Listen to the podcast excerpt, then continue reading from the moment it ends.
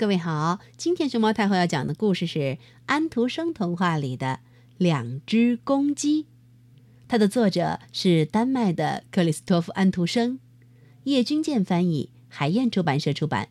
关注微信公众号和荔枝电台“熊猫太后摆故事”，都可以收听到熊猫太后讲的故事。从前有两只公鸡，一只在粪堆上，另一只在屋顶上。他们都骄傲的不可一世。不过，他们之中谁表现的更突出呢？请把你的意见讲出来吧。但是，我们要保留我们的意见。养鸡场是用一个木栅栏和另外一个场子隔开的。那另外一个场子里有一个粪堆，上边长着一个大黄瓜。黄瓜充分了解，它是生长在温室里的一种植物。这是生来如此，黄瓜自己心里想。世上一切东西不会生下来就都是黄瓜，应该还有别种不同的东西才对。鸡啦，鸭啦，以及旁边那个场子里的牛也都是生物。我现在就看见栅栏上有一只公鸡。比起那只高高在上的风信鸡来，它当然具有更大的重要性。那只风信鸡连叫都不会，更说不上啼。而且，它既然没有母鸡，当然也就没有小鸡。它只是老想着自己冒出一身的铜绿，嘿。这只养鸡场上的公鸡才算得上是一只公鸡嘞！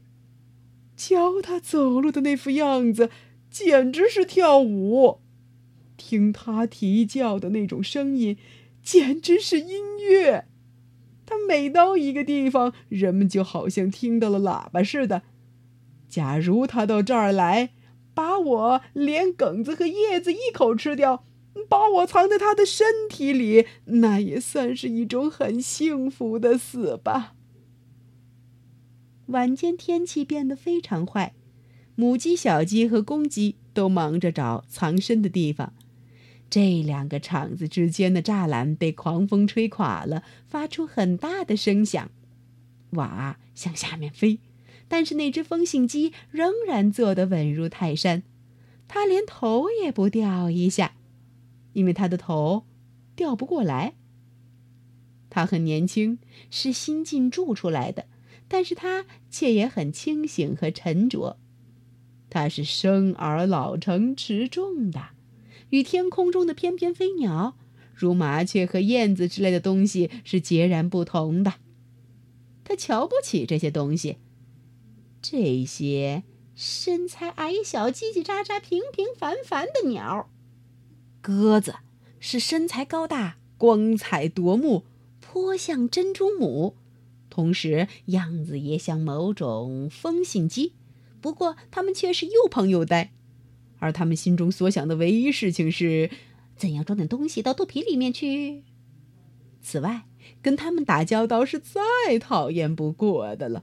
风信鸡说：“许多路过的鸟儿来拜访这只风信鸡。”告诉他一些关于外国空中旅行队惊心动魄的拦路抢劫的故事，以及与猛禽遭遇的故事。这类事儿在头一次听来是新鲜有趣的，但是风信鸡后来知道，他们老是重复，老是讲着同样的事情，这是很单调的。他们是很单调的，一切都是单调的，谁都不值得来往，每个人都矮板乏味。这个世界真是一文不值，他说：“一切都是无聊之至。”风信鸡变得所谓烦起来了。这种情况在黄瓜看来，如果他知道的话，是非常有趣的。不过，他只知道景仰养鸡场的这只公鸡，而不知道他已经走进自己的场子里，到自己的身边来了。栅栏已经垮了，但闪电和雷声却是过去了。你们对于那阵叫声有什么感想？公鸡问他的母鸡和小鸡：“那调子比较粗，缺乏艺术性。”母鸡和小鸡都飞到那个粪堆上去，公鸡也走来，像一个骑士。你这菜园的植物啊！他对黄瓜说这话的时候，他体会到了自己很有文化修养，却没有想到他正在啄它，把它吃掉。幸福的死。接着，母鸡来了，小鸡来了。只要他们之中有一个开始跑，别的也就都跑起来。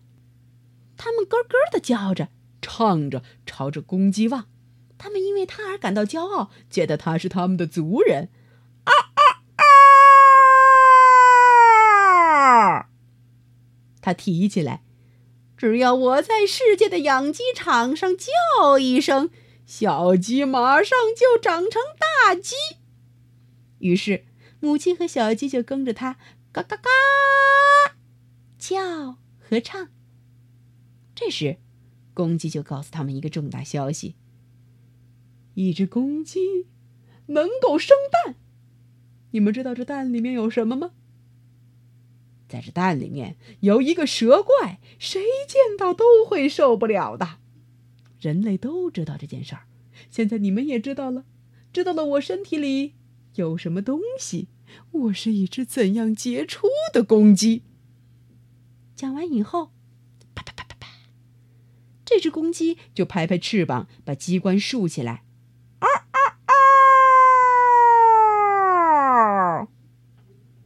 啼了一声，大家都震动了一下，包括所有的母鸡和小鸡。不过，他们同时又感到万分骄傲，觉得他们族人之中居然有这么一个杰出的人物。他们都咯咯的叫着、唱着，好叫那个风信鸡听到。他当然听到了，但是他一点也不动。这真是无聊之至，风信鸡心里说。养鸡场里的公鸡是从来不生蛋的，而我自己呢，我懒得生蛋。如果我高兴的话，我可以生蜂蛋，但是这个世界不配有一个风蛋。一切真是无聊之至。现在我连住在这儿也不愿意了。因此，风信鸡就倒下来了。但是他并没有压死养鸡场上的那只公鸡，虽然他有这个意图。母鸡们说：“这故事的教训是什么呢？”咕咕咕咕哒。与其变得反而倒下来，倒不如啊啊啊，啼几声为好。